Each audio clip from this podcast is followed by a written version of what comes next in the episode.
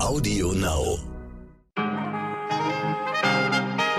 Guten Morgen, liebe Zuhörerinnen. Heute ist Donnerstag, der 3. Februar. Ich bin Michel Abdullahi und hier ist für Sie heute wichtig mit unserer Langversion.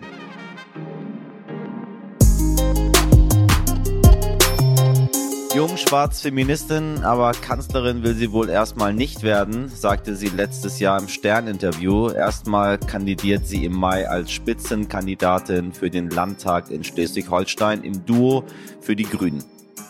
Ich spreche von unserem heutigen Gast, Aminata Touré, nach Robert Habeck wohl die bekannteste grünen Politikerin aus Schleswig-Holstein. Mit 24 wurde Aminata Touré als jüngste und erste schwarze Landtagsabgeordnete in den Kieler Landtag gewählt. Zwei Jahre später wurde sie schon stellvertretende Landtagspräsidentin. In dieser Rolle setzt sie sich vor allem für Themen wie Migration, Antirassismus, Gleichstellung und Religion ein, ist aber auch Sprecherin für Katastrophenschutz und Rettungsdienst. Interessante Kombi, würde ich sagen. Sie brennt für ihre Themen und hat auch deshalb in den Koalitionsgesprächen der Ampelregierung mitverhandelt. Eine intensive Zeit, von der sie gleich ein bisschen erzählt. Wochenlang hat man ja nichts davon mitbekommen. Dann haben wir gedacht, wir fragen einfach eine, die dabei war.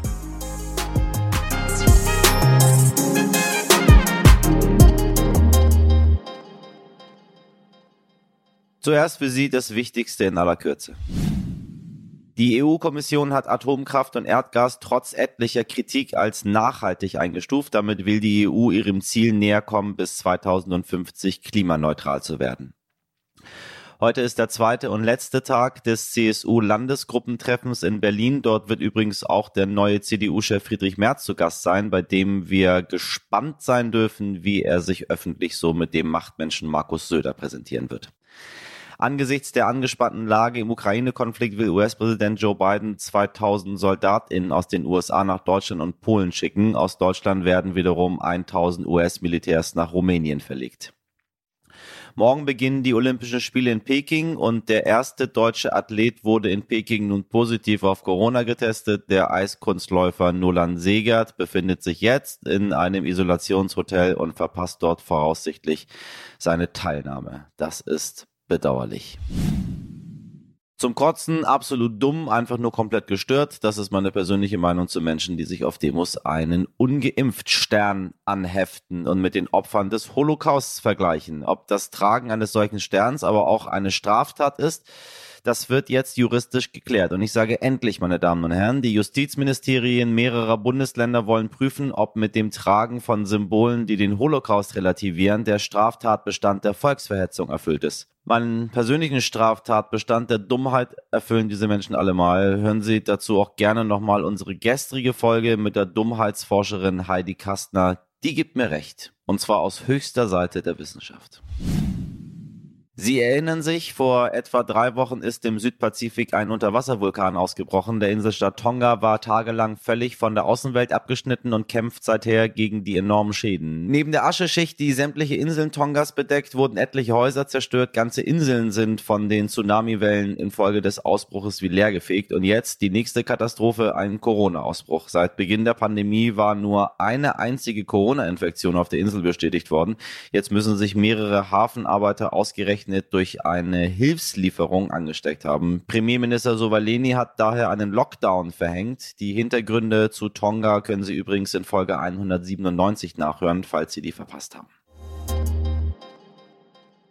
Am Dienstag wurden in Dänemark sämtliche Corona-Beschränkungen aufgehoben. Maskenpflicht, Sperrstunden, Kontaktbeschränkungen gibt's alles nicht mehr. Ein Leben wie vor Corona in Deutschland gerade kaum vorstellbar. Daher habe ich meinen Kollegen Rune Weichert einmal gefragt, wie die Dänen und Dänen auf die neuen alten Freiheiten denn so reagiert haben.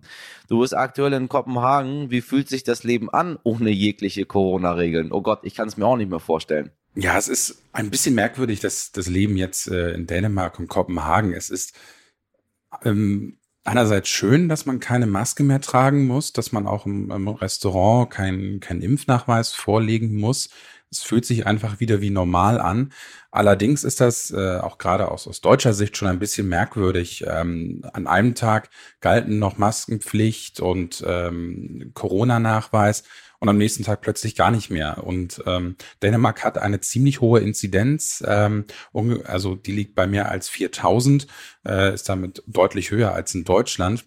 Ähm, aber viele Dänen die scheinen das auch gar nicht so ernst zu sehen. Also ich habe mit einigen äh, jungen Menschen vor einem Nachtclub gesprochen in der Nacht zur Öffnung und die fanden das absolut klasse, dass jetzt geöffnet wird. Die sagten, es wird auch langsam Zeit, dass das gemacht wird. Ähm, die haben sich richtig darauf gefreut, wieder ins Nachtleben zu gehen. Und viele sagten auch, dass sie überhaupt gar keine Angst äh, vor Omikron äh, oder Corona hätten, weil sie auch, sagten mir, viele auch schon infiziert gewesen seien, teilweise sogar zweimal. Viele seien auch geimpft. Ähm, deswegen gab es da sowas wie Panik oder Angst vor Corona gar nicht. Die haben sich einfach wirklich gefreut, wieder ähm, tanzen zu können, wieder feiern zu können, wieder ähm, trinken zu können in Bars und Clubs. Das kann man da schon, das konnte man sehr gut sehen. Womit rechnet man in Dänemark denn jetzt nach den Öffnungen? Es wird sich zeigen, wie die nächsten Tage und Wochen mit diesen Lockerungen in Dänemark aussehen. Ich habe äh, mit zwei Experten gesprochen. Einmal Ose Bengård Andersen. Sie ist leitende Ärztin der Infektionsabteilung des Rigshospitale in Kopenhagen. Ähm, sie sagt oder sie rechnet damit, dass äh, die Infektionszahlen die nächsten Tage und Wochen steigen oder zumindest gleich hoch bleiben werden, ähm, aber dann auch wieder so schnell fallen, wie sie gestiegen sind. Ähm, ähnlich sieht es auch ähm, Henrik Ullum. Er ist äh, Leiter des äh, staatlichen Gesundheitsamtes State and Serum Institut. Er sagte auch, ja, die Zahlen werden noch hoch bleiben, aber sie werden auch wieder fallen. Die Lage auf den Intensivstationen ist in Dänemark tatsächlich sehr, sehr entspannt. Ähm, aktuell sind laut State and Serum Institut der staatlichen Gesundheitsbehörde 28 Menschen auf der Intensivstation in Dänemark äh, eingelegt. Ähm, Tendenz fallen seit äh, mehreren Tagen und Wochen. Ähm, allerdings, das muss man dazu sagen, befinden sich rund 1000 oder mehr als 1000 Menschen auf den Normalstationen in Dänemark. Ähm, das ist in den vergangenen Tagen und Wochen wirklich deutlich angestiegen. Das muss man auch wirklich dazu sagen. Ähm, was beide Experten aber sagen, ist, dass äh, Omikron milder ausfalle, dass die Erkrankungen nicht mehr so schwer seien. Und deswegen äh, sagen sie, dass es in Ordnung sei, dass man jetzt öffnen könne, weil das Gesundheitssystem eben nicht mehr so belastet ist, wie es vorher einmal war. Wie kam es denn überhaupt zu diesem Schritt? Dänemark hat ja die zweithöchste Inzidenz in ganz Europa. Es gibt mehrere Gründe, warum Dänemark jetzt auch diesen Öffnungsschritt wagen kann. Es liegt nicht einmal nur an der geringen Belastung des Gesundheitssystems. Es liegt auch daran, dass sehr, sehr viele Menschen in Dänemark geimpft sind. Mehr als 80 Prozent äh, der dänischen Gesamtbevölkerung ist mit zwei Impfungen vollständig geimpft. Mehr als 60 Prozent haben schon eine Boosterimpfung bekommen. Das ist etwas mehr als in Deutschland. Ähm, ein weiterer Grund ist, dass auch viele Dänen ein großes äh, Maß oder ein hohes Maß an sozialer Verantwortung haben. Ähm, das hat mir der ähm, Experte Henrik Ullum gesagt. Die Dänen hätten äh, die Richtlinien und Regeln sehr gut akzeptiert. Es gäbe ein gutes Verständnis für die Situation in Dänemark. Und ein weiterer Faktor sei eben auch, dass das Gesundheitssystem, obwohl es unter großem Druck stehe, sehr gut und solide sei. Man, andere Faktoren sind auch die gute ähm, Digitalisierung in Dänemark, wo man wirklich sehr genaue Zahlen hat bei der Impfung, bei den Infektionen. Das spielt halt eben auch eine Rolle, um zu sehen, wie ist die Lage denn wirklich im Land. Ähm, und so kann man eben auch besser Entscheidungen treffen. Vielen Dank, Rune, und Grüße nach Kopenhagen. Mal abgesehen von den gesetzlichen Regelungen, kann man zu jung für bestimmte Aufgaben sein, für ein politisches Amt zum Beispiel. Mein heutiger Gast sagt nein, aber man sollte sich der Verantwortung, die mit solchen Ämtern verbunden sind, wirklich bewusst sein. Geboren in einem Flüchtlingsheim, aufgewachsen in Schleswig-Holstein und dann ist sie mit gerade mal 26 Jahren Vizepräsidentin des Schleswig-Holsteinischen Landtags geworden. Ich spreche von Aminata Touré. Im Moment ist sie total im Wahlkampfmodus. Sie kandidiert nämlich gemeinsam mit Monika Heinold als Spitzenduo für die Grünen und heute hat sie sich mit meiner Kollegin Miriam Bittner unterhalten. Es geht um die Blackbox der Ampelkoalitionsverhandlungen, bei denen sie für die Grünen über Themen zu Gleichstellung und Antirassismus gerungen hat und darum, warum sich besonders junge und diverse Menschen in Parteien einbringen sollten, auch wenn für die meisten kein roter Teppich ausgerollt wird. Schön wär's. Guten Morgen, Frau Touré. Guten Morgen. Sie sind ja mit dem Politik Betrieb verglichen, schon noch relativ jung. Also sie wurden mit 26 ähm, Vizepräsidentin des Landtags in Schleswig-Holstein. Sie haben die, die Koalitionsverhandlungen der Ampel mitbegleitet, waren da in den Gruppen mit dabei. Kann man zu jung für den Beruf der Politikerin sein? Ähm, das ist eine gute Frage. Ähm, das weiß ich nicht, ob man zu jung dafür sein kann. Ähm, theoretisch ist es ja so, dass man das ab 18 machen kann, zumindest parlamentarisch. Äh, man kann in Parteien auch schon wesentlich früher mitmachen, mitwirken. Ähm, und ich glaube nicht, dass man zu jung dafür sein kann. Also ab 18 jetzt gedacht. Ähm, aber ich glaube schon, dass es ganz schön herausfordernd für einen sein kann. Also ich glaube, man muss irgendwie schon stark bei sich sein. Und das ist natürlich einfach, wenn man in jungen Jahren unterwegs ist und vielleicht noch nicht so ganz ähm, auch weiß, wer man ist, kann das, glaube ich, schon herausfordernd sein. Also ich glaube, man muss irgendwie schon Durchhaltevermögen haben und sich im Klaren darüber sein, dass das einfach auch ein sehr kräftezerrendes ähm, Geschäft ist irgendwo. Sie haben ein Buch geschrieben, Wir können mehr sein, die Macht der Vielfalt und mhm. beziehen sich da ja schon auch drauf, es sollten mehr junge, diverse Menschen in die Politik gehen. Warum mhm. sollte ich es mir als junger Mensch antun? ja, also das ist halt genau die Frage, wie man da drauf blickt und ob man das als etwas empfindet, was man sich antut oder ob es eine Verantwortung ist, die man ein Stück weit empfindet, weil ähm, es in der Natur der Sache liegt, dass Menschen nachziehen in diese politischen Gremien, in diese politischen Institutionen.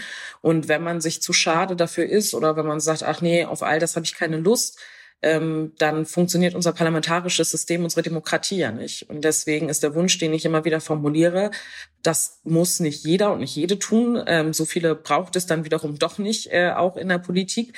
Ähm, mhm. Aber es sollten sich auf jeden Fall Leute Gedanken machen, sehe ich mich als jemand, äh, der oder die bereit ist, Verantwortung zu übernehmen. Und ich glaube, dass es unseren Parlamenten, unseren Parteien nicht schlecht tut, wenn sie diverser werden, mit Blick auf äh, beruflichen Background äh, von Menschen, die eine Ausbildung gemacht haben, bis hin zu einem Studium, bis hin zu Menschen, die ähm, auch in Phasen waren, wo sie beispielsweise keinen Job hatten und auch diese Herausforderungen mit in den politischen Alltag mit reinbringen können, bis hin zu Menschen, die jung sind, ähm, irgendwie irgendwo zwischen 30 und 40 sind, älter sind, ähm, Menschen, die ähm, eine Migrationsgeschichte haben oder nicht, äh, Menschen mit unterschiedlichen sexuellen Orientierungen und so weiter und so fort, weil, und das ist nicht nur eine Frage der Repräsentation, die ist auch wichtig, aber die unterschiedlichen Perspektiven, die man einnimmt in dieser Gesellschaft, die beeinflussen natürlich, weil wir keine objektiven Wesen sind, die einfach unabhängig von den eigenen Lebenseinflüssen einfach mal Entscheidungen treffen, sondern ja, natürlich ja. auch das prägt. So, und das bin ich der Überzeugung, dass Politik und politische und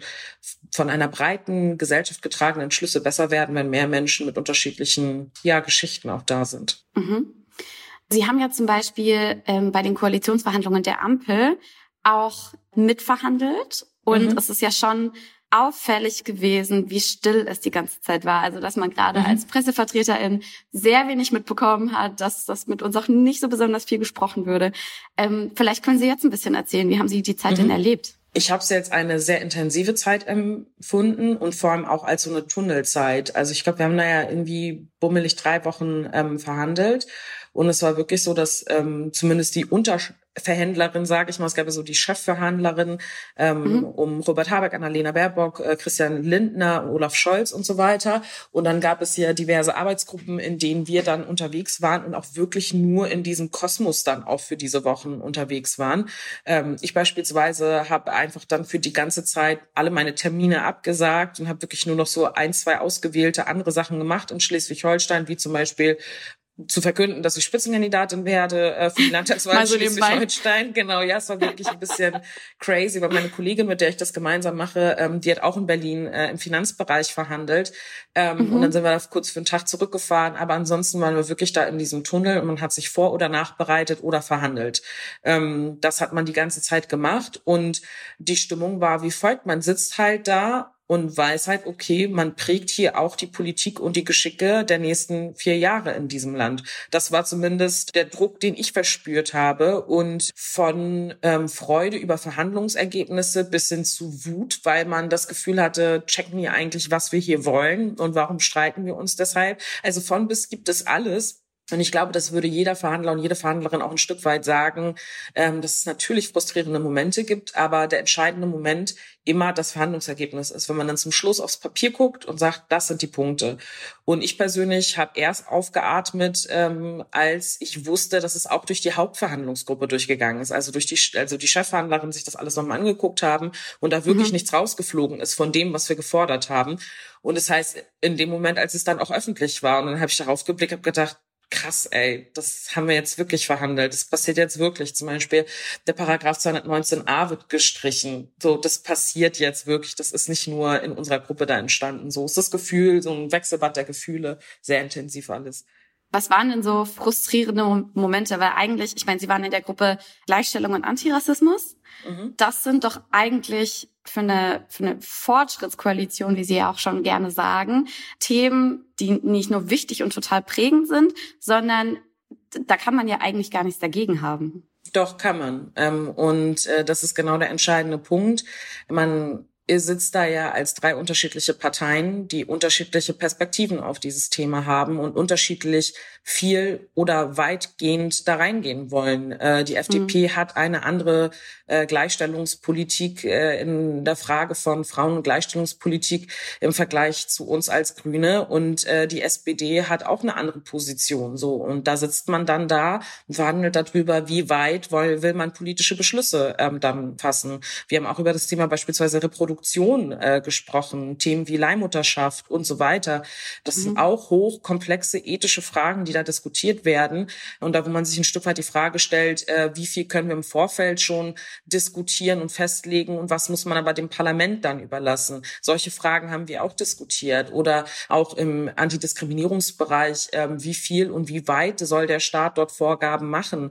Welche Definition legen wir zugrunde? Also es ist bei weitem nicht so, dass man bei so einem Themenfeld da reingeht und alle sagen, ja komm, das sind unsere 15 Punkte, das machen wir, Haken hinter und dann ist die Verhandlung abgeschlossen. Das ist genau der Grund, warum wir in drei unterschiedlichen Parteien sind und deswegen auch wirklich unterschiedliche Positionen zu haben haben, aber im Endergebnis dann doch zu einem Ergebnis gekommen sind, den ich zumindest sehr gut vertreten kann und auch glücklich drüber bin, dass wir das verhandelt haben. Und darauf kommt es am Ende des Tages an. So, ne? Also natürlich gibt es Situationen oder Momente da, wo ich denke, ja, habe ich nicht nur als cool empfunden, aber am Ende des Tages ist es die Aufgabe von Politik, genau diese Diskussion dann auch ähm, zu führen und zu verhandeln und dann zum Schluss ein Ergebnis zu präsentieren, weil das die Erwartungshaltung ist, die die Menschen an uns richten und wofür wir dann auch gewählt worden sind.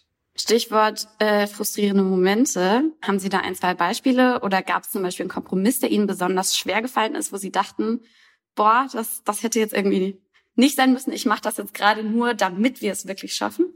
Mhm.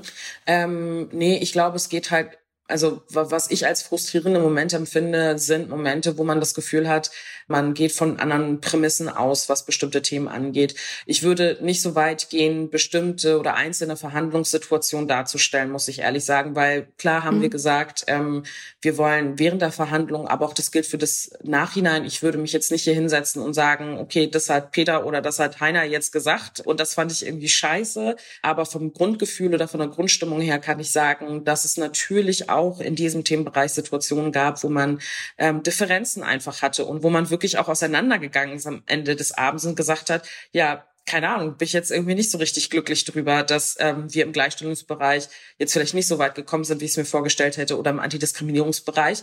Ähm, aber solche Verhandlungspausen oder die Tatsache, dass man irgendwann einfach aufhören muss, führt dann ja dazu, dass man, dass alle nach Hause gehen, drüber nachdenken und sich fragen, was ist eigentlich das Ziel, das wir haben? Und das ist eigentlich eine Fortschrittskoalition auf den Weg zu bringen. Das ist zumindest das, was uns die ganze Zeit eingetrichtert worden ist. Und dann muss man ein entsprechendes Ergebnis auch bringen, so, ne? Und das ist auch oft gefallen. Sowas wie, wenn wir sagen, sagen, wir sind eine Fortschrittskoalition, so, dann wird man auch gerade auf unsere Gruppe blicken. Das haben wir uns wirklich mehrmals auch ähm, gegenseitig gesagt. Äh, diese Gruppe ist sehr entscheidend in der Wahrnehmung auch dieser Koalition und ob es möglich ist, Veränderungen auch in einer Gesellschaft hinzubekommen. Und ich glaube, das ist uns ehrlich gesagt ganz gut gelungen, wenn ich ehrlich bin.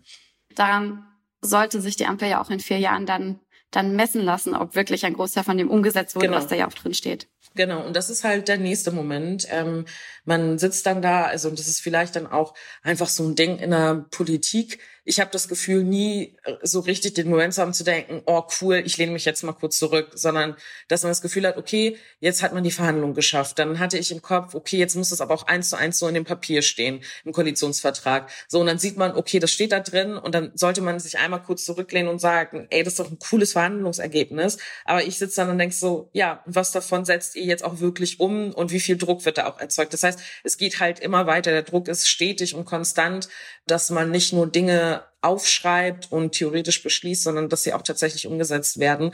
Aber das liegt halt ähm, weitestgehend dann in der Verantwortung. Das ist auch ein komisches Gefühl der Kollegen und Kolleginnen in Berlin. Mhm. Ne? Also wenn man sowas damit verhandelt und dann muss man das loslassen. Ich kenne die Situation ja auch anders in Schleswig-Holstein 2017, als ich mitverhandelt habe. Da war ich selber dann ja die fünf Jahre oder bin immer noch dafür mitverantwortlich, ähm, das, was ich verhandelt habe, damals auch umzusetzen. Und das ist natürlich ein Unterschied, wenn man dann nicht Bundespolitikerin ist, wie ich es eben nicht bin. Ja, man muss es dann halt nicht abgeben, sondern man kann es tatsächlich wirklich selber mhm. ausführen. Das ist wahrscheinlich nochmal genau. ein anderes Gefühl der Befriedigung, so ein bisschen. Ja, ja. Und jetzt treten Sie im, im Mai sind ja die, die nächsten Landtagswahlen in Schleswig-Holstein und Sie treten mhm. als, als Duo an, was ja auch schon eher noch, mhm. eher noch ungewöhnlich ist, würde ich sagen, immer noch. So wie Sie das jetzt gerade beschrieben haben, das ist ein unglaubliches Hamsterrad, oder? Also man lebt immer so von einem zum nächsten und jetzt ist man mhm. irgendwie mit dem Prozess durch. Jetzt mhm. kommt, jetzt kommen die Koalitionsverhandlungen, dann kommt, dann kommt die Landtagswahl auch eigentlich irgendwie schon wieder. Ähm, mhm. Was wäre so ein Moment, wo Sie sagen würden, nee, ich habe da jetzt keine Lust mehr drauf, ich brauche eine Pause oder ich steige vielleicht auch ganz aus? Ja, also für mich ist es auf jeden Fall ähm, so, dass ich glaube, dass das etwas ist, Politik zu machen, aus meiner persönlichen Perspektive nichts ist, was man 50 Jahre mal locker easy einfach macht und dass das zwangsläufig eine gute Entscheidung ist, sondern ich glaube, der Moment aufzuhören sollte dann spätestens sein, wenn man das Gefühl hat, keinen Antrieb mehr zu haben oder die Motivation auch ein Stück weit ähm, verloren geht. Ne? Also wenn man einfach sich denkt, okay, ich war auf, ich mache das, kein Bock und dann gehe ich ihm wieder pennen, weil die Verantwortung zu groß ist für die Verantwortung, die wir übertragen bekommen, und zwar Entscheidungen für eine Gesellschaft zu treffen. Hier in Schleswig-Holstein äh, für 2,9 Millionen Leute. So, das ist ja das, was jeden Tag einem so im Nacken sitzt. So die Entscheidung, die ich treffe, die beeinflusst hier ja Menschen. Und deswegen ähm, ist bei mir persönlich sozusagen so die Grenze an dem Punkt, wo ich denke, ähm, ich bin antriebslos, ich habe keine Lust mehr, es nervt mich alles und ich habe gar kein keine Motivation mehr, das Ganze zu machen oder empfinde das nicht mehr als Ehre, das machen zu können. Und das habe ich mir wohl überlegt, ähm, ob ich nochmal kandidieren möchte, weil das ja insgesamt dann auch bedeutet, äh, ich habe jetzt das fünf Jahre gemacht, das sind dann zehn Jahre danach, ähm, mhm. wenn wir hoffentlich ins Parlament wieder reinkommen, aber davon gehe ich jetzt erstmal stark aus. aber diese Frage werde ich mir natürlich am Ende dieser Legislatur dann wieder stellen, ob ich mit dem gleichen Elan da reingehe wie damals 2017. Und wenn dem nicht so ist, dann höre ich auch auf. Also schon auch Stichwort psychische Gesundheit, oder?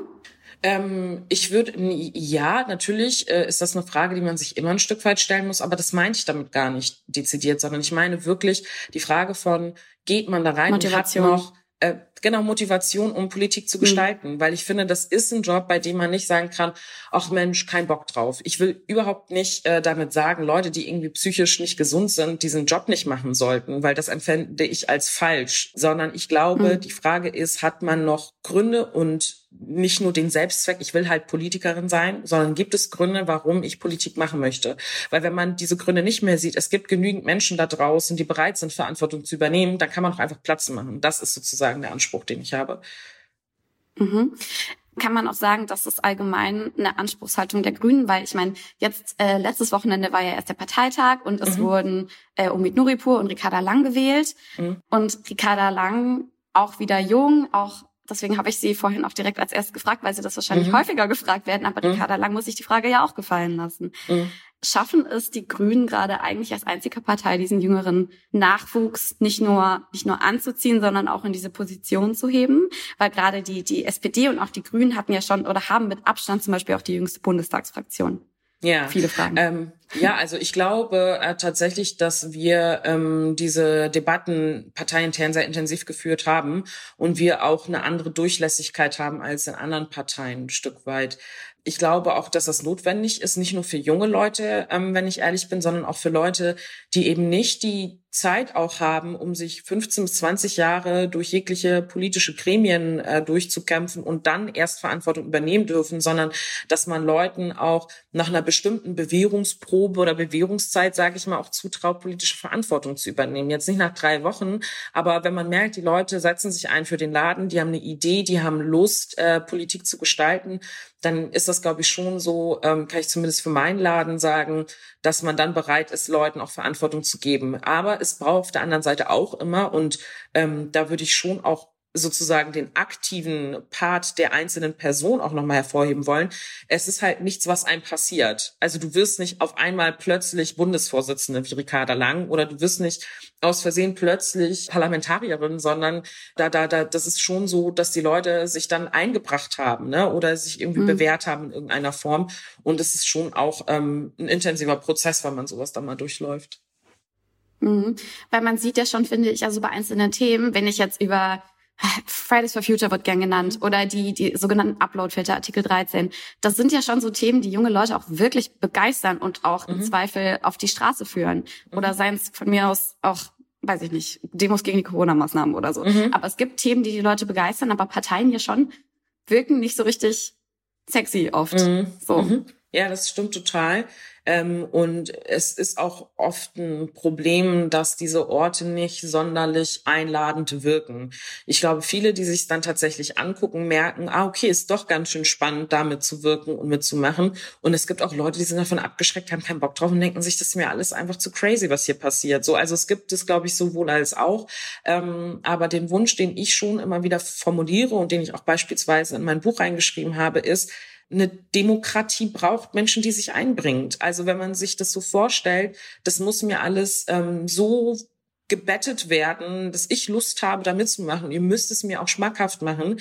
Die Demokratie ist ja nicht irgendwie irgendjemand, der dich anruft, sondern es sind wir alle und es sind wir alle, die die Verantwortung dann auch tragen, solche Orte umzugestalten oder sie zu Orten zu machen, die ähm, Leute anzieht. Beispielsweise ähm, bin ich seit 2012 Mitglied der Partei und ich fand, es fehlt so ein bisschen Raum, wo zum Beispiel junge Frauen Lust haben, sich zusammenzutun und über Politik zu diskutieren, weil Politik oft ein mhm. Ort ist, an dem vor allem ältere Menschen über Dinge sprechen und einem immer so ein bisschen absprechen, äh, überhaupt zu wissen, worum es geht. So, was habe ich denn gemacht? Ich habe gesagt, okay, ich bin Mitglied einer Partei. Wir haben hier eigentlich eine Flexibilität, auch Orte zu schaffen. Ich habe einen jungen grünen Frauenstammtisch geschaffen.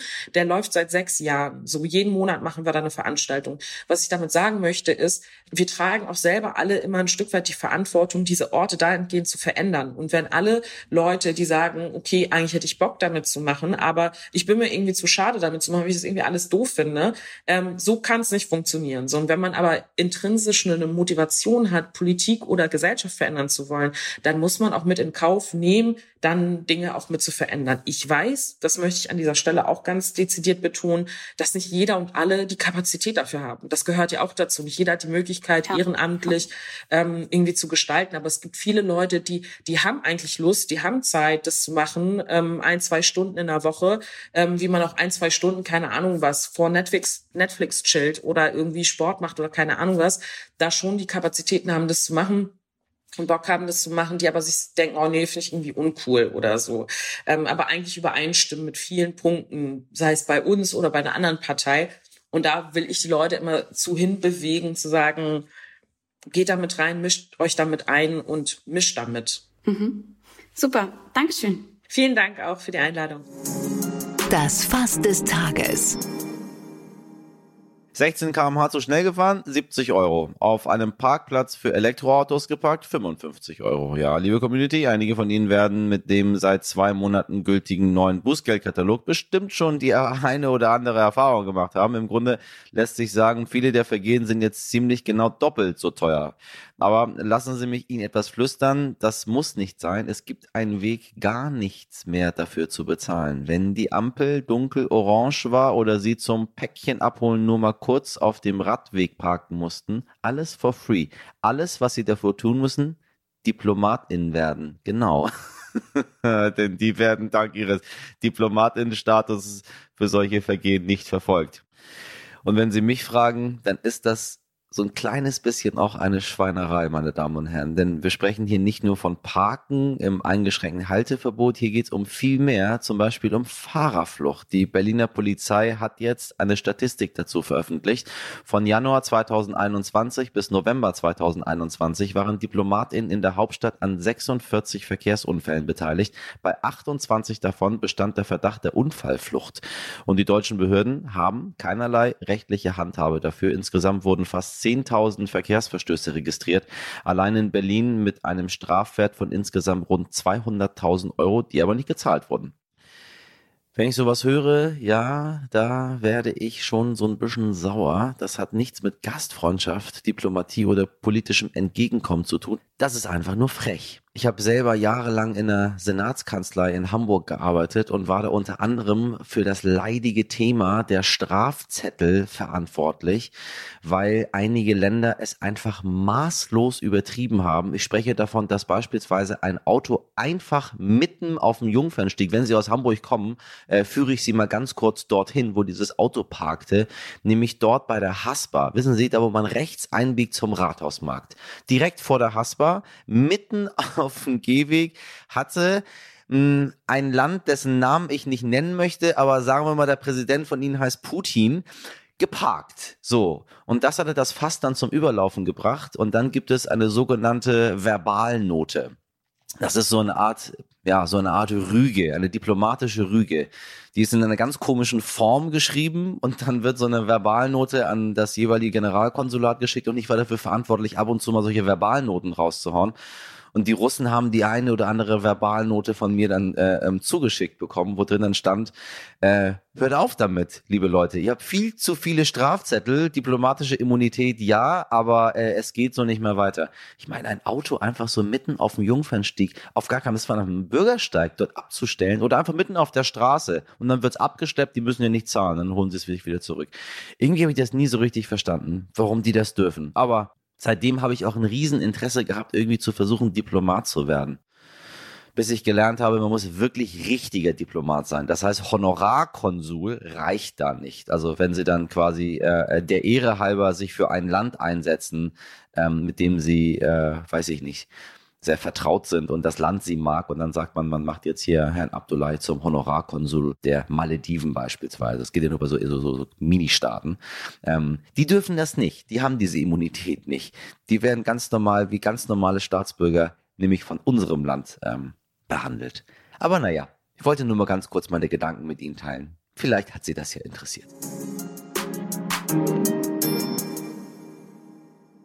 Liebe HörerInnen, auch ich kann Ihnen Immunität anbieten, nämlich die gegen Fake News und schlechtes informiert sein. Alles, was Sie davor tun müssen, ist uns zu hören, zu abonnieren und natürlich weiter zu empfehlen. Weiter zu empfehlen und uns ihr Feedback zu schreiben an heute wichtig stern.de. Meine stets diplomatische Redaktion bestand heute für Sie aus Sabrina Andorfer, Pia Bichara, Mirjam Bittner, Dimitri Blinski und Frederik Löbnitz. Produziert hat diese Folge Alexandra Zebisch für Sie.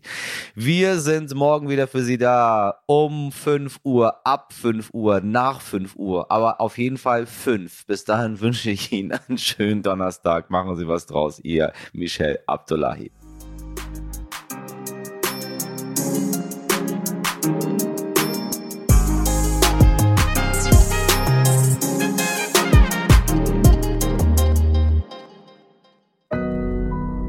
Audio Now.